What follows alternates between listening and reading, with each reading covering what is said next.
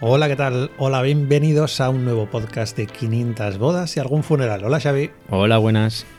Pues aquí estamos, vamos a hablar de nuestro querido, amado, odiado Instagram. La madre que parió el Instagram. ¿Te acuerdas cuando vivíamos sin Instagram? Yo casi no me acuerdo. Nos iba mejor en la época de Facebook, ¿no? ¿No crees? A nosotros sí. ¿Te acuerdas lo que pasó también con el desastre que yo era cuando vi tú viniste al estudio? Que yo sobrepasé la cantidad de amigos que creo que se sobrepasaba los 5.000 de Facebook, lo convertimos en página fan o no sé qué rollo. Sí, el tema era que mm, tenías un límite de amigos de 5.000, entonces tú creo que ya estabas en los 5.000 o así. Entonces lo que hicimos es fusionar la página de Facebook con... No, convertir la página tuya personal en página de empresa y luego la fusionamos con la otra página de empresa que ya tenemos creada. Entonces sumamos seguidores. O sea, Es verdad que tenemos la hostia, seguidores en Instagram. Sí, O sea, pero- Me fijé y dije, si hay 8.000. Digo, y luego tantos amigos tengo, si luego, no- vamos, me, me sobran me sobran dedos en el cuerpo para los amigos que tengo. tenemos seguidores, pero que muy poco activos. Yo mismo tengo Facebook, pero es que no uso. No uso nada. Murió. ¿Y qué ha ¿Eh? pasado? ¿Qué ha pasado cuando hemos vuelto a... cuando hemos ido a Instagram? El querido Instagram. A nosotros nos, ha, nos crujió un poco, la verdad. Yo creo que a mí me pilló un poco mayor no sabía ni cómo actuar. Yo creo que en el, propio- en el propio Instagram sabía lo- de qué iba al principio. Al principio, al principio yo me acuerdo que era el tema de las fotos cuadradas. Yo me acuerdo que subía fotos en Polaroid, fotos de lo que... Para lo que nació un poco Instagram, ¿no? Para enseñar un poquito lo que hacías en el día a día, que subíamos pues tonterías, lo, lo que habías comido ese día, el desayuno. Era una red con más social que ahora incluso igual. Yo creo que era una red social, pues como cuando en Nueva York de repente se pone de moda un barrio de artistas, ¿no? Y, la- eh, de repente, pues todo el mundo empieza a hablar de, ese barrio y luego llega toda la masa, ¿no? Entonces yo creo que pasó al principio lo mismo, ¿no? Que era una red social, sobre todo para fotógrafos y tal, y, y no hace tanto que, que ha entrado, digamos, todo el público, ¿no? Que no se podía, me acuerdo al principio que ni siquiera se podía subir fotos que no fueran de Instagram. Y luego cuando ya abrieron la veda, claro, para nosotros en parte fue un, un elemento de marketing muy importante porque podíamos subir nuestras propias fotografías de nuestro portfolio, de la fotografía gastronómica de la fotografía de bodas, y ahí ya fue el boom. Yo creo que el error, el mayor error que hemos cometido nosotros y muchos, fue eh, pensar que Instagram era como un reflejo de Facebook, ¿no? De, pues, subíamos igual que en Facebook eh, fotos con un texto cualquiera y hemos visto que al final el lenguaje es completamente diferente, no tiene Sí. nada que ver. El lenguaje y la forma de utilizar incluso las fotografías, que es una cosa que nosotros eh, hablamos a los, se lo decimos mucho a los a los clientes que tenemos de fotografía gastronómica, que incluso les llevamos las redes a algunos, les decimos, a ver, no tiene nada que ver las fotos que vamos a poner en la web con las fotos que vas a poner en Instagram. Alguna puede coincidir, sí, pero el lenguaje no es el mismo, no es exactamente el mismo, que es algo que, que la gente no lo entiende, ¿no? Cuando te llama un cliente, por ejemplo, que suele coger Xavi a veces el teléfono para cuando llama un cliente y de repente dice, ¿para qué? Fotos para todo. Yo es una palabra que me suele poner muy nervioso y al final me subo por las paredes ¿no? del estudio. Digo, a ver, fotos para todo no existen. Eso es como una cámara para todo, un, un esto no, la- las cosas hay que especializarlas, hay que, tienen que tener un porqué. Sobre todo que el lenguaje para web, por ejemplo, si estamos hablando, imaginaos, de una página web a un hotel cinco estrellas de aquí en nuestra zona, las fotos en el hotel lo que tienen que hacer es enseñarnos habitaciones del copón de la baraja, que la gente que vaya ahí quieran dormir ahí, que se vea todo súper bien, espectacular, el restaurante, la comida, todo súper top. Pero creo, bajo mi punto de vista por lo menos, que yo creo que lo compartes tú también, Xavi, eh, en Instagram hay que enseñarlo bien, no quiero decir que, se enseñe mal, que algunos se pasan de enseñarlo vulgar, sí, pero el lenguaje es mucho más cercano, mucho más diario, ¿no? Porque si no parece que como que alejas a la gente.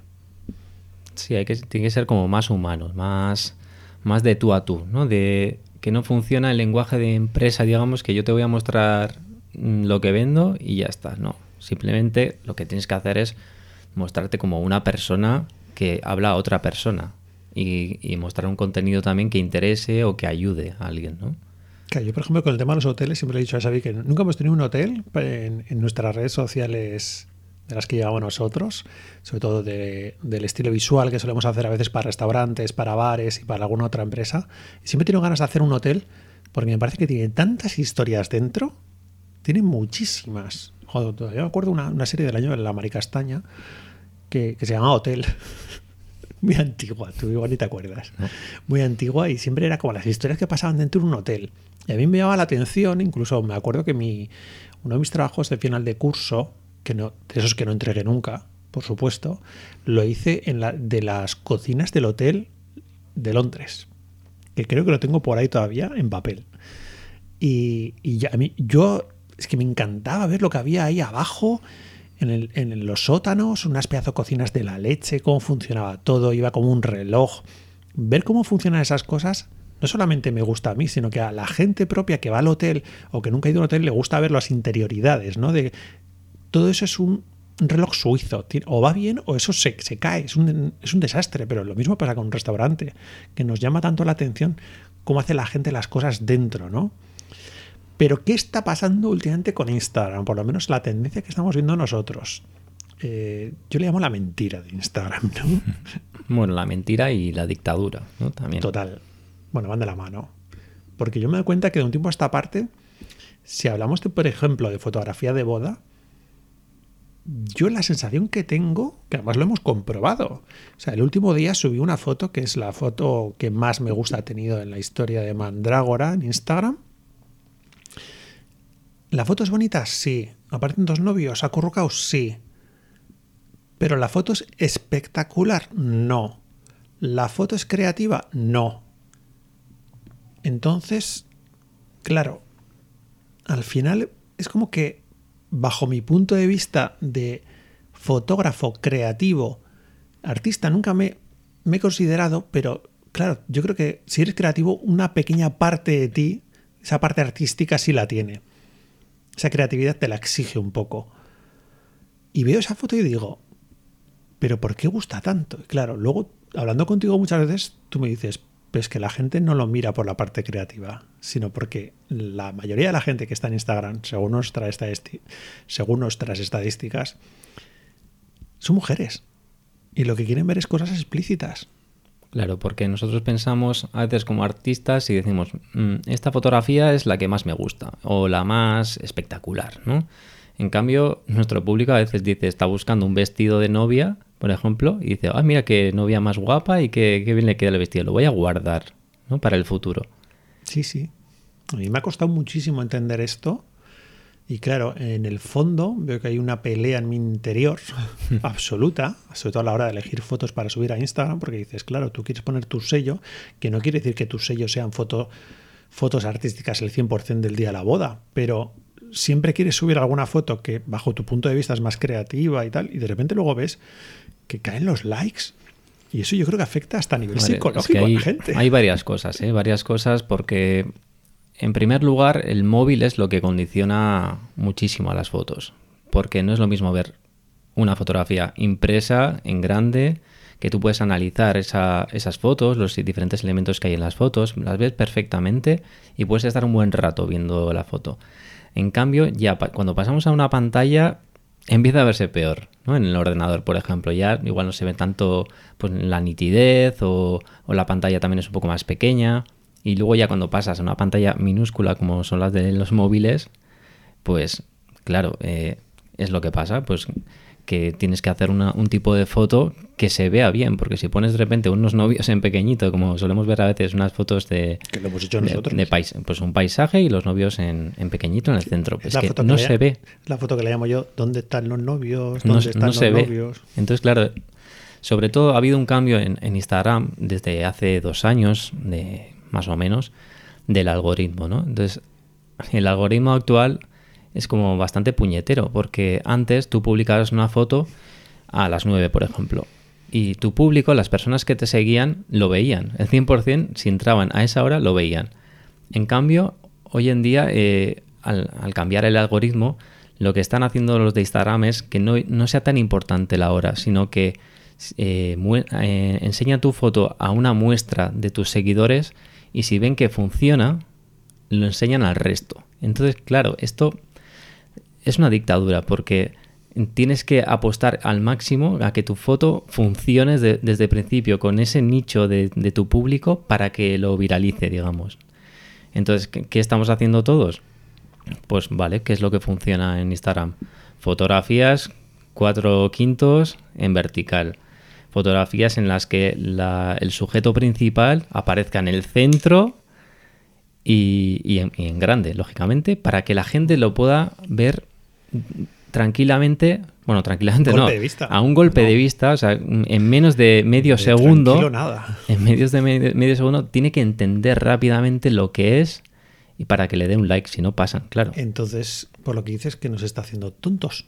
Instagram. Mm, Lo que está haciendo es vulgarizar un poco la fotografía y que sea solamente aquella fotografía que se adapte a, a esos requisitos de esa vida rápida de la gente, ¿no? De vistazo rápido y comprensión rápida. Entonces, claro, aquellas fotografías que veíamos en el pasado, ¿no? Pues con fugas, por ejemplo, ¿no? Que te llevaban de... eh, que marcaban una diagonal De... que te gustan a ti que te digo que ya no hagas. Claro, ves las fotografías clásicas de autores importantes y son, pues puedes interpretarlas y estar un rato Es viéndolas que- y ves muchos detalles dentro de la imagen. Claro, es que esas fugas que dices tú, por ejemplo, que yo me he metido a veces mucho con los vintajeros, hola queridos vintajeros, no, no me matéis. Ahora os he entendido, os he entendido todo, por qué lo hacíais. Pero esto que estás diciendo tú, al final es que yo veo que casi no hay composición. Claro. Es que es todo en el puto centro para que se vea bien. Es prácticamente como la antigua foto que hacías para la abuela. Que dices, actualizado, como no, con tu toque creativo, con tu iluminación, con tus presets actuales o con tu lenguaje y peluquería y, vestidos más actualizados. Pero hemos vuelto a esa foto en la que te venía la abuela y te decía, yo tengo que sacar una foto que entre en este marco, que había un marco en especial que a mí me reventaba, que me reventaba y ahora me estoy dando cuenta que es el mismo formato del 4 quintos, que era, o sea, la foto entraba perfectamente en un 13-18 en papel, pero había otro formato que era el 15-20, que era el formato que más me jodía. Y me estoy dando cuenta ahora mismo, estoy cayendo en que es el mismo formato que el 4 quintos, porque me cortaba un tercio de la foto casi, que decía, me cago en todo. Y tenía una pelea porque, ¿por dónde corto? Y siempre era, ¿por dónde corto? Yo, por ejemplo, en el mundo de las bodas sí que vi un, un quiebre, o sea, una separación entre, por ejemplo, nosotros que nos llamábamos los flasheros antes, ¿no? Los flasheros y los vintajeros, ¿no? Y yo creo que los vintajeros entendieron rápido que ellos nacían ya en Instagram, entonces entendían que tenía que ser un foto- una fotografía sencilla, clara, fácilmente entendible, donde el, lo- el sujeto principal, los novios, estuvieran en el centro. Entonces, claro, nosotros veíamos, están haciendo fotos como muy sencillas. Y, y claro, luego los, los premios se los llevaban los flasheros, pero luego los clientes, ¿qué pasa? Que siempre preguntábamos, si alguna vez salió Julio Pazo a- a- al escenario y le preguntaron, oye, ¿has tenido más clientes este año a raíz del premio? Y dijo, pues no. Pues no. Igual eran fotos mucho más creativas las que estaba haciendo, pero con, como lo que estamos diciendo, con fugas, con una, un tipo de foto más, igual más compleja o más creativa, pero que luego en Instagram no, no funcionaba. Entonces, como el- nuestro público está en Instagram, al final nos condiciona a, a que hagamos ese tipo de fotos. El marco ese de plata de la abuela, que ahora se ha convertido en el formato de Instagram, nos está condicionando entonces a el hecho de que, claro, si estás tirando otra vez en vertical y la mayoría de los fotógrafos tiran en horizontal el día de la boda porque somos fotoperiodistas y estamos haciendo un storytelling y todas estas cosas, lo que estamos haciendo es cargarnos todas las fotos. Sí, totalmente. directamente. Hay algunos que se resisten, los que ponen bandas blancas en las esquinas de las fotos. No las pongáis, por favor, las odio con todo mi ser. Por cierto, un apunte. Odio más a estos que ponéis, no sé cómo se llama, que ponéis una foto como en nueve, en nueve casillas de Instagram, que solamente ves un trocito. sí. Me pone de los nervios. O sea, no lo hagáis, no sirve para tomar por el culo. Es más, yo silencio o bloqueo a toda la gente que hace eso, que lo sepáis. Pues sí que veo que la gente que pone esas bandas blancas o negras, al final lo que buscan es como esa defensa ¿no? de la fotografía, pero claro, Sí. eh, es una lucha imposible porque es que las fotos se ven pequeñísimas. Es muy curioso porque cada día nos venden móviles con más pantalla, más pantalla, todo es pantalla grande, ahora 6,7, ahora no sé cuánto. Y resulta que siempre estamos viendo las, las pantallas en formato vertical en una cosa súper pequeña, enana, que dices, pero que estamos tontos o qué? es que estoy flipando, o sea, es que vamos al revés, es como que, que cuando más grande y luego me hace gracia porque yo veo gente como mi sobrina, gente de 20 años, que tienen el tema de dar la vuelta a la pantalla, que no se le gire, lo tienen como bloqueado porque les molesta. Y digo, o sea que, wow, ¿no? Estás haciendo una foto súper interesante y de repente las están limitando ya a, una cosa súper pequeña de unos centímetros.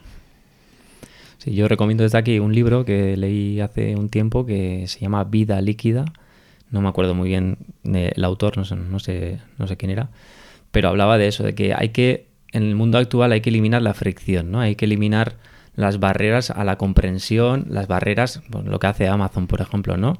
Las barreras a que compres, por ejemplo, ¿no? Entonces, con un clic, con un vistazo, prácticamente tienes que poder comprar, ¿no? Y ahora mismo Alexa, por ejemplo, eh, los, ¿no? Los, ¿cómo se llaman?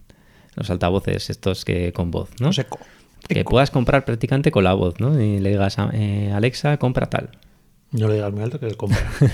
que mi casa está llena de estas cosas. Entre Siri y Alexa a veces hablan solas. Y con las redes sociales pasa lo mismo, ¿no? Y al final tienes, están eliminando todas las fricciones, ¿no? Y que tiene que ser una fotografía que se, pueda entender nada, en cero coma. Y que la gente le comparta y que, que sea muy likeable, ¿no? digamos. Y es muy triste, ¿no? Porque al final simplifica mucho la, fotografía. Pero sin embargo ahora está premiando más que el like, por lo que yo desde hace un tiempo dije, en vez de ser un hater de Instagram, pues no me he hecho un lover, pero desde hace año y pico me estoy poniendo mucho las pilas, he estudiado bastante y bueno, ahora ya le he cogido más o menos el punto, sepa dónde va. Y ahora lo que más importante es el guardado. El guardado es lo más importante. Yo creo que hemos pasado de hace unos años ser un poco haters con Instagram, que es toda esta parte que hemos dicho inicial, no más de pureta, a ser más integrados, ¿no? Decir, oye, pues esta es la ola, hay que aprovecharla, ¿no? de alguna forma. Estamos hablando mucho de los contras, pero vamos a hablar de los pros. Claro. Claro, que yo hoy mismo le decía a Xavi, nosotros tenemos clientes mensuales recurrentes que si no fuera por Instagram, no los tendríamos. Así de claro. Sí. Hombre, la diferencia también es ahora lo que tú decías, ¿no? Que ya no solo los likes, sino que desde hace un año más o menos está promocionando mucho Instagram los carruseles, formatos alternativos como carruseles, IGTV y sobre todo Reels. El Reels está siendo el rey del mambo. El otro día hicimos una prueba con un Reels que hizo Xavi de unas fotos de gastronomía, varios puntos de vista, de un plato que sacamos aquí en un restaurante Estrella Michelin, que, que solemos sacarle fotos. Y, yo no, no, estoy muy familiarizado con los reels, soy sincero, pero viendo a unas youtubers que hablaban del tema y dijeron, no, no, o sea, si queréis subir para arriba tenéis que hacer esto. Y dije, voy a mirar las visualizaciones que ha tenido ese reels. Y cuando lo vi me quedé un poco flipado, porque dije, es que hemos conseguido con un reel lo que, tenemos, lo que conseguimos con 10 posts normales es que me quedé un poco flipado. Claro, estamos estudiando toda la estrategia, la estamos renovando de, arriba abajo, de cómo comunicar a través de Instagram, tanto en gastronomía como en bodas. Porque está claro que los valores ya no valen con subo una foto, soy estupendo, soy el mejor, sobre todo hoy en día que las novias con esta vulgarización que estamos diciendo, esta estandarización que se está haciendo de las fotografías, yo ya, si me pongo en el pellejo de una novia, no sabría distinguir muy bien a través del Instagram quién es bueno, quién es malo, quién es... Hmm, está difícil ahora. es un mundo es totalmente complejo, ¿no? Porque lo que está ocurriendo es que tenemos muchísima oferta de entretenimiento cada vez más. Tenemos Netflix, tenemos HBO, el móvil, la televisión, todo tipo de podcast, todo tipo de estímulos y el tiempo es finito, ¿no? Entonces los de Instagram han dicho, lo que tenemos que conseguir es que la gente aguante en la plataforma con la aplicación abierta, ¿no? Y es por eso que están dando mucho poder a los reels y a los carruseles, porque al final lo que incitas es a que la gente siga navegando y navegando y pasando horas dentro de la plataforma. Entonces, ahora nuestra estrategia nueva de Mandagora Pro, que poco a poco iréis viendo en nuestro Instagram, va a ser la de, eh, por una parte, eh, ayudar a las empresas, a nuestros clientes, y por otra parte enseñar cómo trabajamos, ¿no? Y todo de una, claro, con un bañado, con, un, con una parte de entretenimiento. Con una parte de entretenimiento que, sea el contenido atractivo, ¿no? todo eso, claro, pensar, pensando y pensando y pensando. No queremos desanimar, pero lo de subir por subir, o sea, yo ya me dado cuenta que no, no funciona. Es más, nosotros antes empezamos a seguir una estrategia de hemos probado de todo, yo creo. Subir cada tres días, subir todos los días. Yo creo que la peor vez que nos funcionó es la de subir todos los días. Eso fue un desastre absoluto. Y yo luego cuando... Antes más o menos llevaba la red de Xavi y, y cuando pasó lo que pasó el año pasado, yo le dije, ¿te importa? Voy a estudiar un poquito como al tema, ya me empecé a interesar un poquito, empecé a ser menos hater. Y empezamos a probar, empezamos a probar muchas alternativas. Y hoy en día estamos subiendo, por ejemplo, en Mandragora bodas una vez a la semana y nos está funcionando muchísimo mejor que antes, incluso subiendo todos los días. Y claro, yo le decía a Xavi, es que me estoy dando cuenta, claro, llegamos a restaurantes también, y yo me daba cuenta que si subíamos mucho seguido, ni siquiera dejamos respirar a esas publicaciones. Hay que dejarles respirar. Si tú subes una foto un lunes y subes la foto el martes otra, ya le has cortado la vida a la del lunes.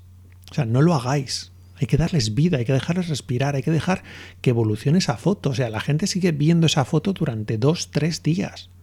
Ya sí pienso que al tercer día ya caen retales. Pero de un día para otro la matas. No tiene ningún sentido. Pues nos da pena cuando vemos a veces clientes que no nos cogen a nosotros llevar las redes sociales o a un profesional, a un community profesional por otra cuenta, que nosotros trabajamos de las dos formas, porque hay veces que nos contratan solamente las fotos y cogen a un community manager por otro lado y nosotros les pasamos las fotos. Y eso es un tándem muy bueno, pero cuando vemos que los propios cocineros, los propios restaurantes llevan ellos mismos las redes sociales, nos damos cuenta que es un desastre, porque te publican un día tres, otro día nada, una semana cinco seguidos, eso no le gusta a Instagram. Que realmente es cada vez más complicado llevar bien una red social, porque tú y yo, ¿qué hacemos? Cada vez que subimos una foto, vemos, oye, ¿qué impacto ha tenido esto? ¿no? Pues lo que decías antes, ¿cuántos comentarios? ¿Cuántas veces está guardado? ¿no? Y toda esa información te sirve para, oye, pues este formato a esta hora y tal está funcionando, vamos a seguir por ahí, ¿no?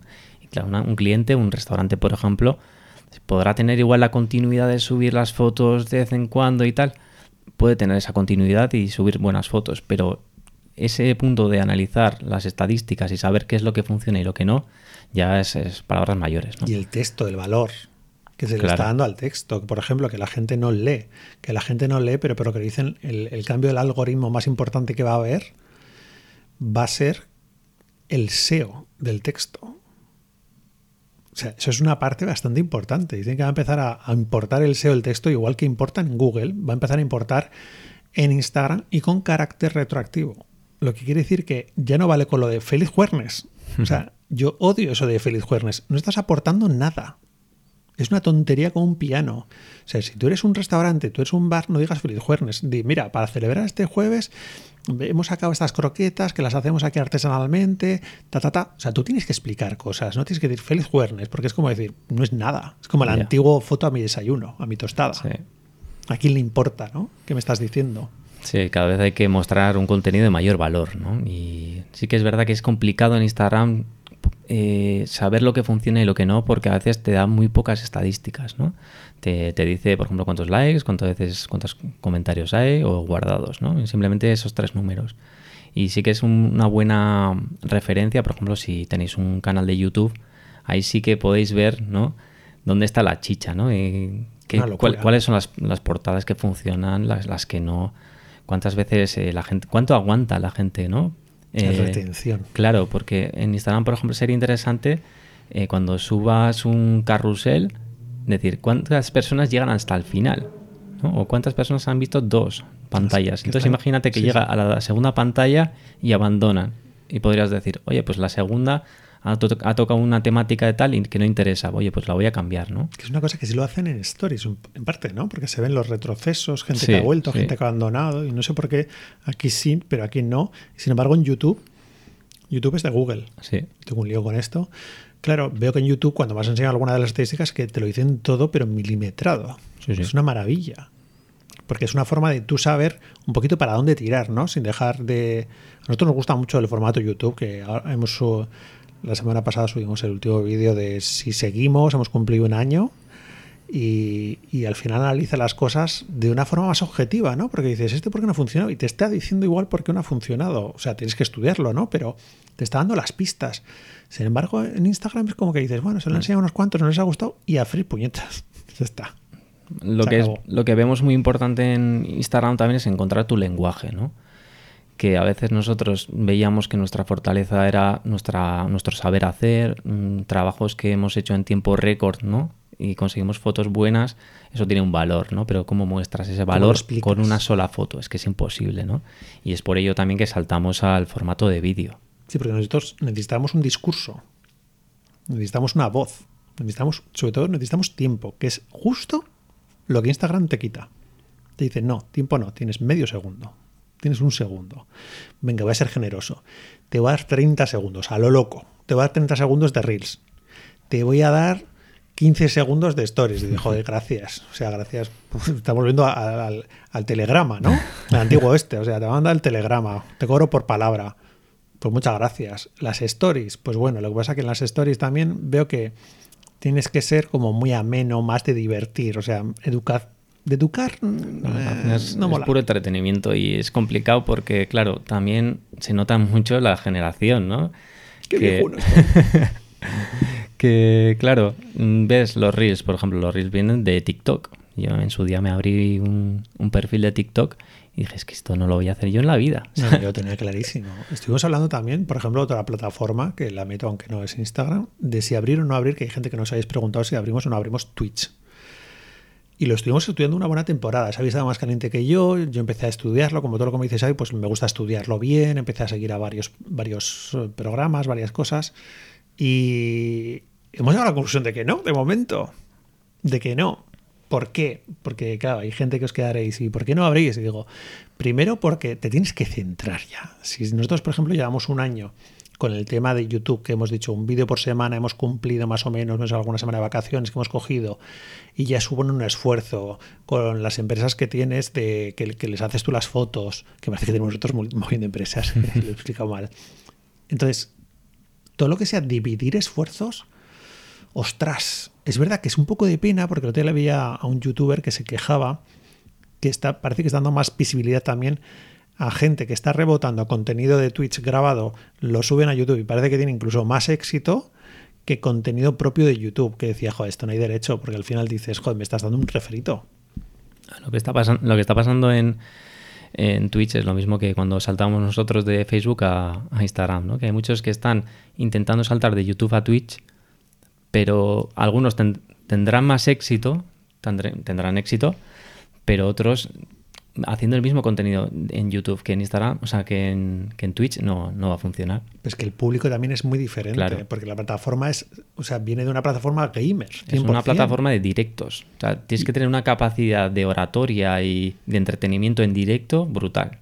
Y yo sigo a fotógrafos que lo hacen muy bien, ¿eh? pero pero claro, llega un momento que veo que como estás aparte, no es un formato en el que entres 5 minutos o en el que estés 10 minutos como, como en Instagram. Los vídeos son cortos, 10 minutos, 15 minutos, sino que la gente suele estar hora y media, dos horas. Llega un momento que es un poco tedioso, que dices, claro, todos los días hay gente que se mete pues dos o tres veces a la semana, que está hablando de un nicho como el nuestro y se repite para mi gusto más que la morcilla, que dices, llega un momento que han pasado tres semanas y me has contado todo tu discurso ya. No sé. Sí, lo que tú decías también de los boomers, ¿no? Sí, me siento muy boomer. que hay veces que ves a personas pues con una con cierta edad, ya con un lenguaje muy como si tuviera 15 años. Claro, ese es el problema. Hoy, por ah. ejemplo, te he enseñado, le he enseñado a Xavi una, una chica que he descubierto en, Instagram que me ha gustado mucho cómo ha encontrado pues una chica que hace moda, que hace cosas así. Em, me ha encantado cómo ha encontrado ella el lenguaje. Bueno, una chica, estoy hablando de 46 años, ¿eh? Pero yo, claro, en una edad que ya llamo chico a, cualquiera. estoy como mi madre, qué horror. Pues que me gusta, porque es una chica dedicada a la moda, muy guapa, muy fina y tal. Y, si te pones a ver su evolución en Instagram, al principio pues no sabía muy bien para dónde iba, y a través de los reels, ella ha encontrado la forma de enseñar protocolo de una forma divertida, fina, y, y que te quedas mucho con ella y he dicho, esto es lo que más nos cuesta a todos, encontrar la forma de no ser el boomer de turno. Claro. Porque yo alguna vez que me ha dicho alguien, o tú en su día me, me acuerdo que me dijiste, hacemos algún TikTok y yo te dije, no quiero hacer gilipollas. o sea, yo, vale, soy gilipollas y en mi vida he hecho muchas veces gilipollas.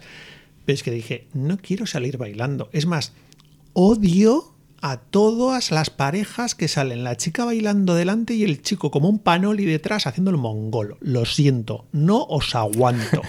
No os aguanto. O sea, no me aportáis nada en la vida, lo siento. O los típicos challenge, ¿no? Eh, eh, ice cube, No no, los sé qué, soporto. echarte el cubo de hielo por la cabeza. Yo ¿no? les echaba petardos por la cabeza a todos, de verdad, porque es que, es que digo, ¿pero qué estás aportando en esta vida? ¿Vale? Igual te lo hace una persona, los primeros cinco te hacen gracia. Cuando se convierte ya en una cosa viral que todo el mundo lo hace, no tiene puta gracia. Pero ni puta gracia, es que así de claro, ya sale un aire sin filtro. Bueno, al final, ¿qué pasa? Que la primera impresión o la primera reacción es como rechazo, ¿no? Rechazo a lo que viene nuevo, esto es de chavales, Claro, una tienes que tontería. buscar tu lenguaje dentro de esa plataforma. claro, igual. Hay que buscar qué queremos transmitir. Vale, queremos transmitir que sabemos sacar buenas fotos, cómo lo hacemos, consejos. Vale, queremos ese es el contenido. ¿Cómo lo bajamos a un formato que se adapte a nuestra personalidad, ¿no? Sin parecer unos boomers, digamos. O unos mamarrachos. En, en eso estamos. Pero todos tenemos que hacer eso, porque lo que te decía esta chica de Instagram a mí me ha encantado cómo lo hace. Porque te has encontrado tu forma de comunicar, que es lo que nosotros intentamos ayudar a todos nuestros clientes de gastronomía, de cómo intentar comunicar llegando bien al público al que te diriges, porque no es lo mismo que seas una hamburguesería de la zona del puerto o una estrella Michelin de Donosti, porque no tiene nada que ver uno con otro. El lenguaje es totalmente diferente, el público objetivo, la edad, las formas, las maneras, y todas son igual de válidas, pero no tendrán nada que ver. ¿Y los dos pueden estar comunicando a través de TikTok? Pues igual sí. O igual no Claro. tienen que estar en TikTok, pero igual pueden estar en TikTok los dos y hacerlo de una forma, uno más, más elegante y otro más informal, más juvenil. Luego está la parte de otra parte de la dictadura de Instagram es la dictadura de los likes, ¿no? Que la gen- a la gente le entra la depresión cuando no recibe muchos likes y siempre hay que pensar que a veces eh, pues es mejor tener menos likes y que sean tu público objetivo que tener miles y miles que en el caso de una empresa pues que nu- nunca te vayan a comprar algo. Yo soy el caso contrario. Me deprimo cuando tenemos muchos likes porque no entiendo por qué por esa foto nos han dado tantos likes. O sea, es que, es que me, me deprimo porque digo, esta foto cómo puede tener tantos likes, es que no, me- no me jodas. Pero claro, otra vez está apareciendo, tú lo miras desde el punto de vista de la profesión del creador, del artista, y no estamos hablando para artistas. Claro. Ahí está el tema. Que muchas veces los likes son de otros fotógrafos. Pero es una cosa que yo aprendí hace tiempo que en Instagram, lo siento, pero yo no estoy para fotógrafos, estoy para novias. Es que es así de triste, pero es que es lo que hay. Hombre, los algoritmos estos también eh, que generan como una dictadura, ¿no? Porque nosotros mismos también, cuando hacíamos el repaso de un año en YouTube, nos dábamos cuenta que según vas mirando más las estadísticas, más te ves condicionado por lo que a la gente le gusta. Entonces es posible que te vayas alejando del objetivo inicial que era mostrar tu trabajo, digamos, ¿no? Hmm. Y que cada vez tiendes a hacer más formatos tipo review, ¿no? Que dices, ostras, la, la review funciona, ¿no? La review que hicimos para el sobre, sobre el iMac, por ejemplo. La preview, pero eso es una La preview. Sí, pero claro, es una cosa que yo le quería aclarar a la gente, porque muchos nos pedís reviews y nosotros no vamos a hacer reviews, sobre todo de cosas que no usamos. O sea, a mí me manda mm, foto Ruan o foto ocasión o foto fulanito, me manda la Sony en no sé qué uno, que no me la mande, no la quiero ni ver. Lo siento, es que no la quiero ni ver. ¿Por qué? Porque no me la pienso comprar. Y si no me la pienso comprar, ¿qué voy a hacer? ¿Estar probando una cámara que no me la pienso comprar para hacer propaganda a una tienda que encima, ¿cómo me va a pagar? ¿Con un descuento de la Sony? Claro. ¿Que no me la va a comprar? Pues, pues no la quiero. O sea, así de claro. Ahora, eh, eh, en este momento nos han empezado a escribir gente para colaborar. Hemos empe- estamos empezando a recibir mails de gente que quiere colaborar con nosotros, colaboraciones para el tema YouTube. A mí me crea curiosidad. Ha visto más cerrado a todo esto. Pero yo le apoyo, ¿sabes? Totalmente. Pero sí me crea curiosidad de, ¿y esto cómo funciona? Luego, cuando empiezas a ver cómo funciona, dices, ¿nos interesa o no nos interesa? Mm. Yo no me voy a poner a hablar de un trípode o de si no tiene sentido no estar dentro de mi flujo de trabajo para nada. Ahora, que está dentro de mi flujo de trabajo, yo trabajo con eso y le estoy hablando a la gente de algo que yo conozco, hombre, pues entonces no hay ningún problema, porque sí, creo que si entra dentro de la parte de la fotografía de bodas, fotografía gastronómica, pues bienvenido sea. hay que tener claro cuál es el objetivo, porque si no, corres el peligro natural de seguir lo que funciona y eso te lleva a un camino de cada vez publicar más vídeos de ese tipo, subes audiencia, pero te puede llegar un, momento en el que digas, tengo mucha audiencia, me ve todo, todo el mundo, tengo éxito, entre comillas, porque es un canal que ha crecido mucho, pero de repente te das cuenta que te has convertido en un canal de entretenimiento que no facturas nada. Sí. Eso es una cosa que le hablo yo con colegas de aquí de la zona que tienen muchos likes, o sea, fotógrafos de boda, así que tienen la hostia de seguidores y tal, pero que luego a la hora de la verdad dicen, pero no contratamos igual como vosotros. Y yo digo, amigo, pues casi me quedo con mis likes.